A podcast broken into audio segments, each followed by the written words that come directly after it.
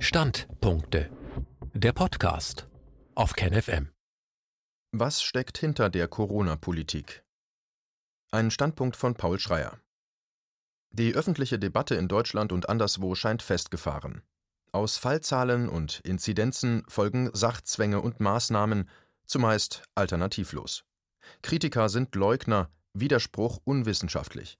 Was bleibt, ist das große Paradox, der sprichwörtliche Elefant im Raum, die vorliegenden Daten zur Tödlichkeit des Virus, zur Übersterblichkeit, zur Intensivbettenbelegung, zur Infektiosität von asymptomatischen und zur Aussagekraft des PCR-Tests rechtfertigen die politischen Entscheidungen nicht ansatzweise. Der Eindruck, dass es bei all dem nicht um den Gesundheitsschutz geht, verstärkt sich. Was aber motiviert dann die von Regierungen in aller Welt energisch durchgesetzten Freiheitsbeschränkungen? Offiziell scheint die Situation im Jahr 2020 eindeutig und klar. Die Welt befindet sich im Ausnahmezustand und das mit Recht, denn ein neues Virus bedroht alle. Nur Vereinzelung, Isolation, Maske und Impfstoff können die Menschen retten, denn, so erklärt es die Bundesregierung, so sieht man es jeden Tag in den Nachrichten und auf zahllosen Warnhinweisen im öffentlichen Raum, das neuartige Coronavirus bleibt hochgefährlich.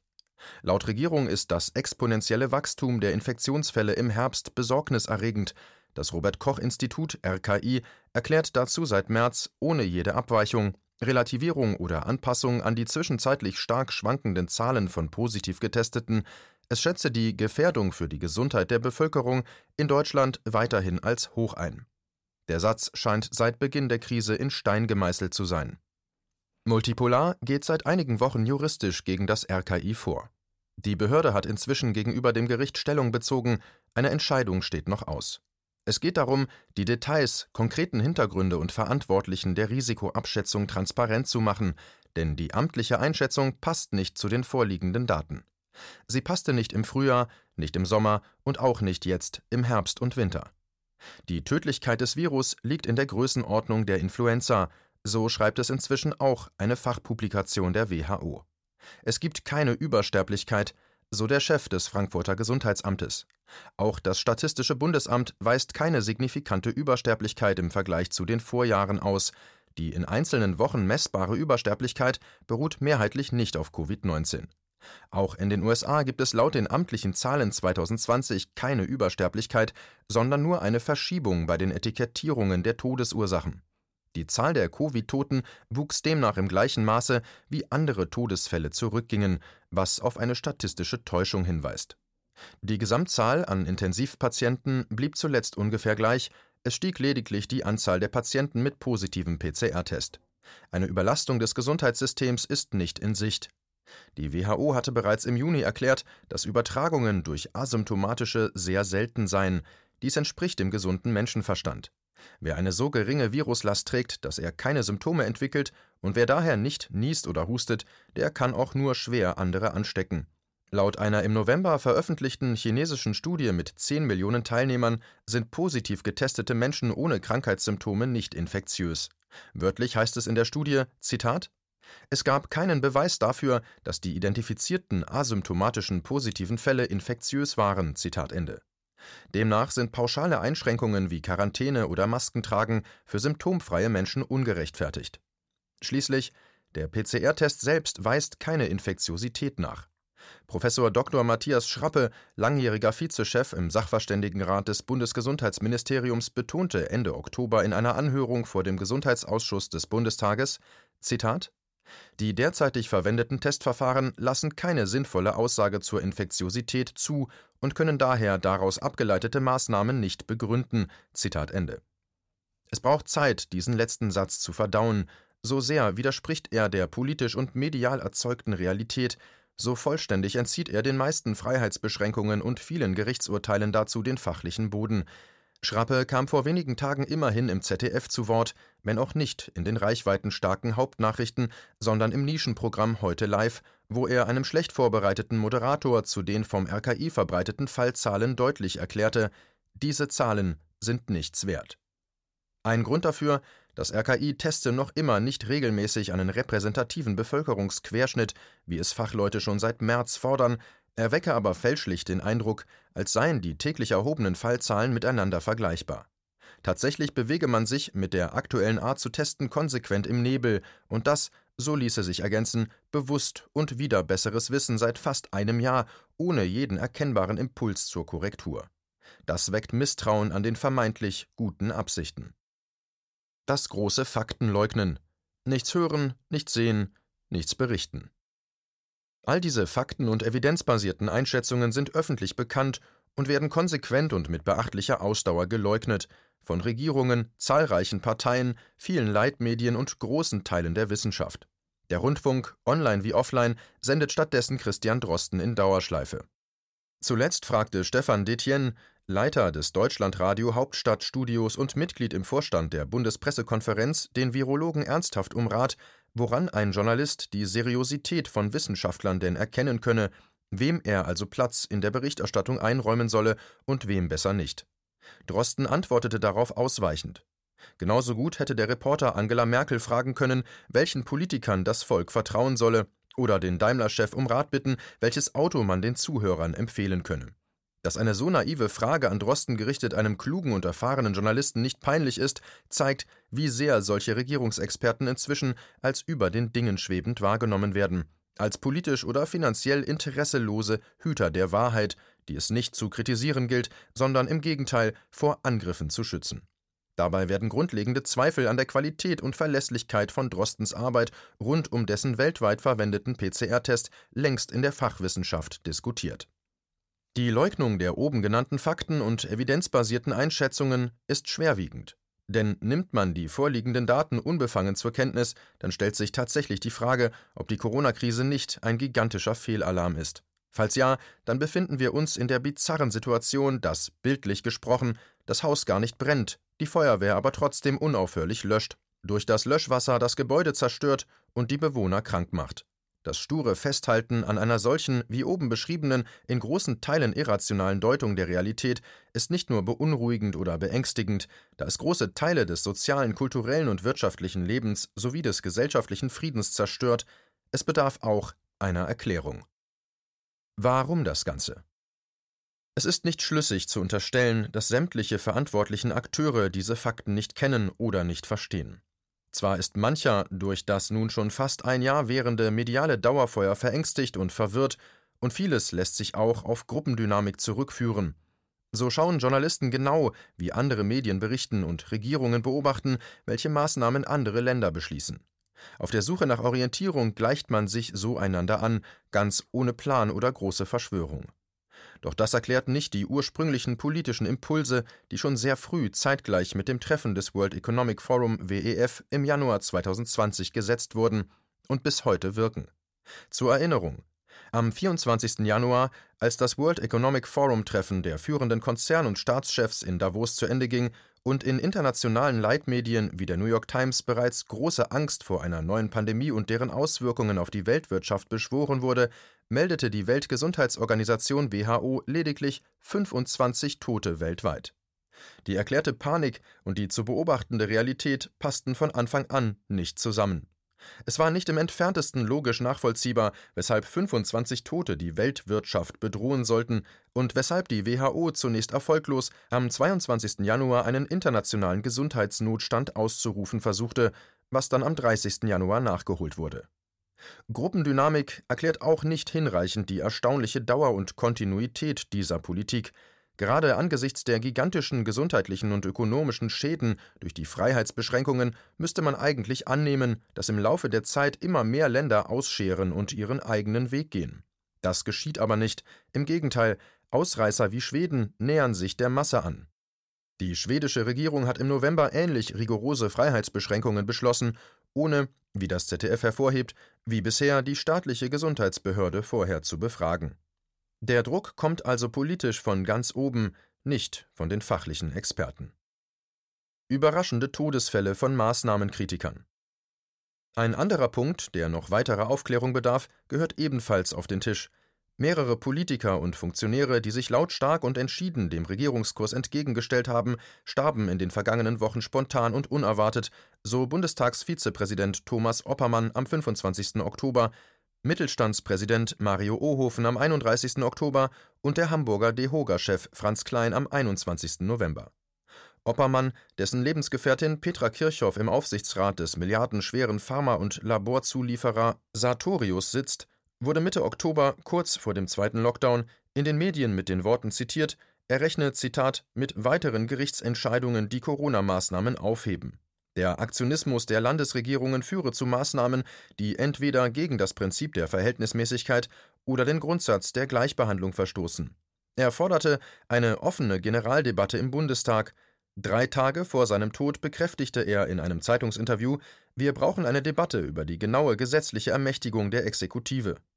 Unmittelbar vor Aufzeichnung eines TV-Interviews mit dem ZDF, bei dem er seine Position dem Fernsehpublikum erläutern wollte, brach Oppermann plötzlich zusammen und starb kurz darauf.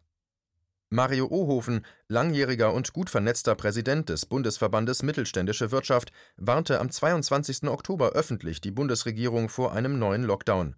Sollte die Regierung das öffentliche Leben erneut zum Erliegen bringen, behalte sich sein Verband rechtliche Schritte vor. Zitat Ich glaube nicht, dass ein erneuter Lockdown vor dem Bundesverfassungsgericht Bestand hätte. Zitat Ende. Eine Woche später, nach dem Lockdown-Beschluss der Regierung, erklärte er, als Folge dieser am Deutschen Bundestag vorbei beschlossenen Maßnahmen droht tausenden Mittelständlern das wirtschaftliche Aus. Daher ist es nicht nur legitim, sondern geradezu geboten, die Frage zu stellen, ob die Maßnahmen auch im Rechtssinne verhältnismäßig sind und damit im Einklang mit unserer Verfassung stehen. Zwei Tage später prallte Ohofen mit seinem Auto gegen einen Brückenpfeiler, nachdem er aus noch ungeklärter Ursache die Kontrolle über das Fahrzeug verloren hatte. Zur Beerdigung im kleinen Kreis erschien der nordrhein-westfälische Ministerpräsident Armin Laschet. Auch Franz Klein, Präsident des Deutschen Hotel- und Gaststättenverbands DEHOGA in Hamburg, kritisierte die Corona-Maßnahmen öffentlich in aller Schärfe. Zitat: Ich habe den Eindruck, es soll ein Exempel an der Hotel- und Gaststättenbranche statuiert werden, obwohl wir nicht die Ursache für den Anstieg der Infektionszahlen sind. Zitat Ende. Klein kannte sich aus in der Politszene, war zunächst Senatssprecher gewesen und hatte dann bis 2015 die Landesvertretung Hamburgs in Berlin geleitet. Im Oktober kündigte er an, Klage von Gastronomen gegen die Regierung zu unterstützen. Wenige Wochen später verstarb er plötzlich und unerwartet. Es sei betont, dass all diese Todesfälle selbstverständlich auch harmlose Erklärungen haben können. Für wie wahrscheinlich man das hält, angesichts der Häufung und der zeitlichen Abfolge, mag jeder Leser für sich selbst entscheiden. Erinnert sei in diesem Zusammenhang auch an den plötzlichen Tod des hessischen Finanzministers Thomas Schäfer am 28. März, auf dem Höhepunkt des ersten Lockdowns. Keine drei Wochen später, am 16. April, wurde damals ein weiterer ranghoher Mitarbeiter des hessischen Finanzministeriums leblos in seinem Büro aufgefunden. In beiden Fällen sprachen die Behörden von Selbstmord. Auffällig ist, dass diese Todesfälle von Finanzpolitikern sich beide in Hessen ereigneten, das mit der Bankenmetropole Frankfurt und der dortigen Börse der zentrale Finanzplatz Deutschlands ist. Auch ganz unabhängig von den hier beschriebenen Todesfällen scheint es sehr starke Kräfte zu geben, die in der Corona-Krise den autoritären Lockdown-Weg mit aller Gewalt international durchsetzen, egal wie die epidemiologisch relevanten Daten zu Tödlichkeit, Übersterblichkeit, Infektiosität und Belastung des Gesundheitssystems lauten. Doch wenn dem so ist, welches Interesse wird dann mit dieser Renaissance autoritärer Politik verfolgt? Lockstep als Vorlage. Klar ist, dass die derzeit umgesetzten Programme eine politische Vorlage aus dem Jahr 2010 haben. Das sogenannte Lockstep-Szenario der Rockefeller Foundation. Dieses Szenario, ein fiktiver Blick auf die mögliche Zukunft der Welt, hatte die Milliardärsstiftung im Mai 2010 veröffentlicht also eineinhalb Jahre nach dem Höhepunkt der Finanzkrise. Nach eigenen Worten wollte man damit eine neue strategische Debatte unter Entscheidungsträgern auslösen.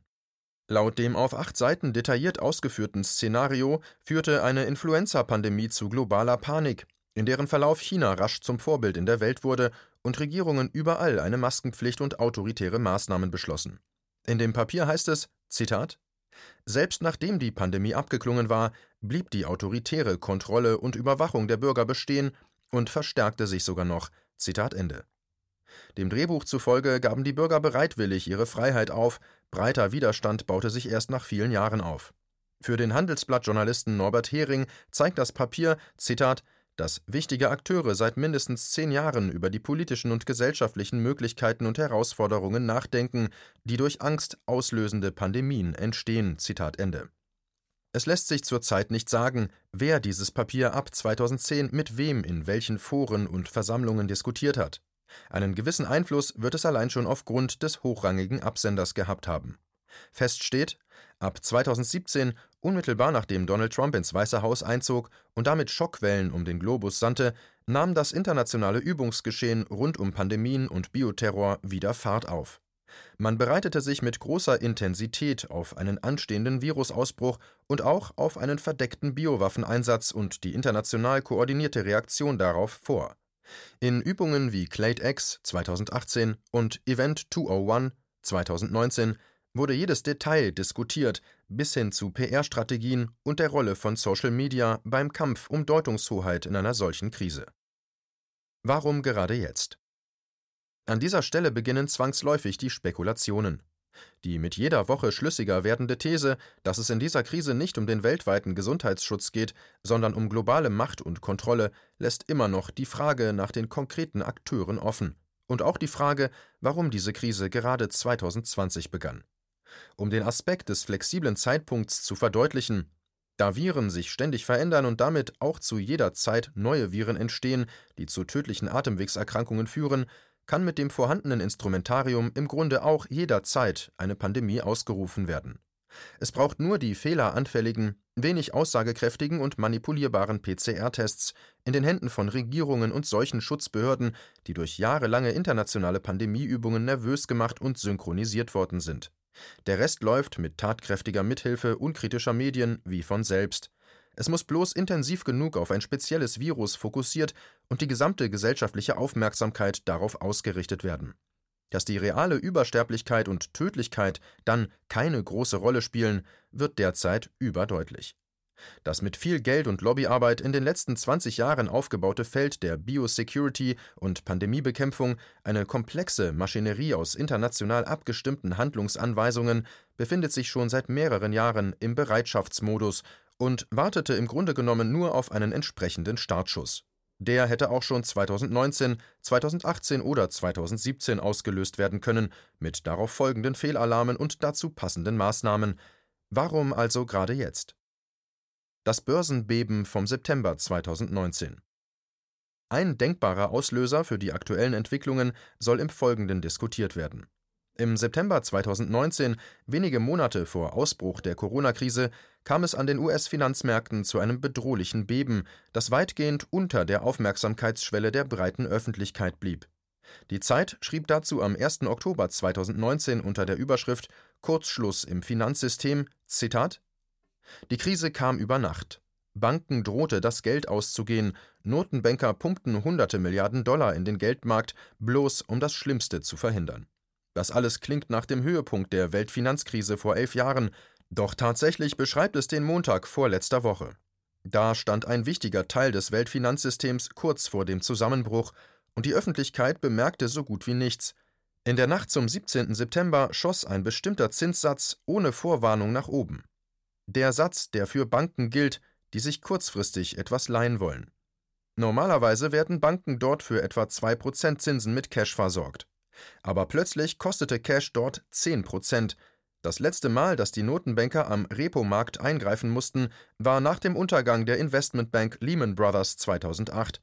Die Schieflage der Investmentbank löste damals einen Notstand in diesem Teil des Finanzsystems aus, was fast zum Kollaps der Weltwirtschaft geführt hätte. Zitat Ende. Ein Blick auf die offiziellen Bilanzzahlen der US-Notenbank Fed zeigt sehr klar diesen die Finanzmärkte erschütternden Einschnitt, der zu einer Trendwende führte. Zum Verständnis auf dem Höhepunkt der Finanzkrise im Herbst 2008 hatte die Fed eingegriffen und sehr viel Geld gedruckt, richtiger Staatsanleihen und Unternehmensanleihen mit selbst erzeugtem Geld gekauft. Zu diesem Zeitpunkt war das Vertrauen der Banken und großen Investoren untereinander zusammengebrochen. Das massive Gelddrucken der Fed, die Bilanzsumme wurde binnen Wochen verdoppelt, überbrückte diese Vertrauenskrise der Händler und Spekulanten und wendete einen Systemkollaps ab. In den Folgejahren kehrte das Vertrauen jedoch nie vollends zurück, die Bilanzen wurden weiter aufgebläht, die Instabilität des Systems immer größer. Aufschlussreiche Bilanzzahlen Eine Grafik der Fed-Bilanz zeigt, wie die Zentralbank ab Ende 2017 damit begann, stetig und in kleinen Schritten aus dieser riesigen Blase Druck abzulassen. Man verkaufte Staatsanleihen und Unternehmensanleihen in überschaubaren, regelmäßigen Tranchen, in der Hoffnung, dass das Vertrauen der Händler untereinander groß genug war.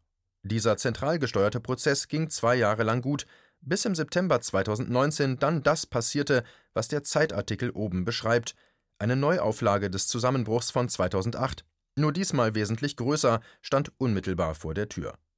Sofort verfiel die Fed in den Alarmmodus und begann wieder Geld zu drucken, wie man am Ansteigen der Kurve ab Mitte September 2019 sieht.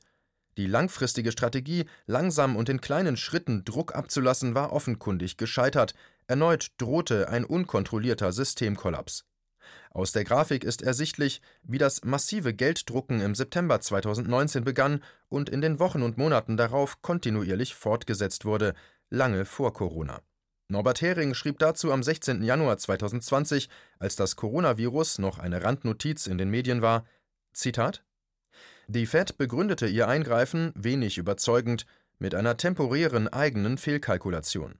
Man dürfe keinesfalls schließen, dass die Banken sich gegenseitig nicht mehr trauen. Die angebliche Fehlkalkulation ist offenbar ziemlich hartnäckig. Vier Monate später gibt es die Notfallkredite immer noch in ungebremster Höhe und ein Ende ist nicht absehbar. Die Namen der Empfänger der Kredite hält die Fed geheim, damit diese nicht den Ruf der Bedürftigkeit bekommen. Vielleicht befindet sich der von den Notenbanken befeuerte Finanzmarktboom in der Endphase vor dem Zusammenbruch. Zitat Ende.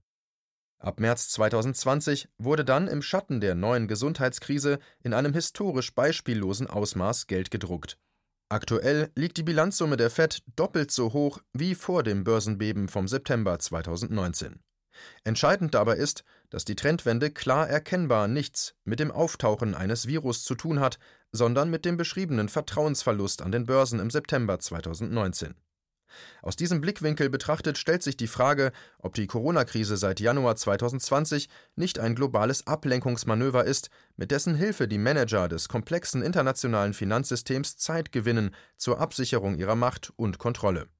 So gesehen könnte es auch um eine Revolutionsvorbeugung gehen, denn unkalkulierbare Unruhen wie die Gelbwesten-Proteste, wie sie ab Ende 2018 die Regierung in Frankreich unter Druck setzten, sind unter dem Corona-Regime nicht mehr durchzuführen.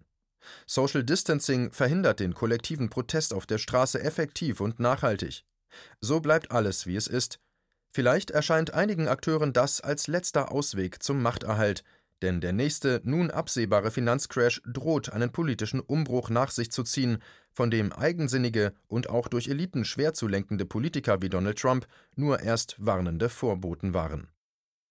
Depressive Trance Folgt man diesem Gedankengang, dann erscheinen Corona-Hardliner wie Joe Biden in den USA, Emmanuel Macron in Frankreich oder Markus Söder in Deutschland wie die politischen Vertreter dieser um ihre Macht bangenden Finanzeliten. Deren Hausorgan, die New York Times, gibt aktuell einen düsteren Grundton vor, der an Durchhalteparolen aus dem Krieg erinnert. Zitat: Die Nation muss nun eine kritische Übergangsphase durchstehen, eine, die viel zu lange zu dauern droht, während wir berechtigten Optimismus für den nächsten Frühling beiseite legen und uns dem bevorstehenden dunklen Winter stellen. Zitat Ende. Die kommenden Monate würden einfach nur schrecklich, so die Zeitung. Es ist, als sollte die Öffentlichkeit dauerhaft in eine depressive Trance versetzt werden, in der die Menschen vollkommen erschöpft und passiv alles geschehen und mit sich machen lassen. Wenn das die Vision der aktuellen Eliten ist, dann, so darf man konstatieren, sind sie wirklich am Ende. Die lähmende Hypnose, deren düstere Mantras unablässig aus allen Medienkanälen strömen, ist eine Falle. Um sie zu meiden und einen klaren Verstand sowie den nötigen Optimismus zu bewahren, bedarf es großer Umsicht und Wachheit, aber auch Gelassenheit. Dies alles insbesondere in der Justiz und in der Richterschaft, wo in den kommenden Wochen und Monaten viele grundlegende Entscheidungen anstehen, die die Weichen für eine lebenswerte oder erschreckend triste Zukunft stellen werden. Dieser Text erschien zuerst bei dem Online-Magazin Multipolar. multipolar-magazin.de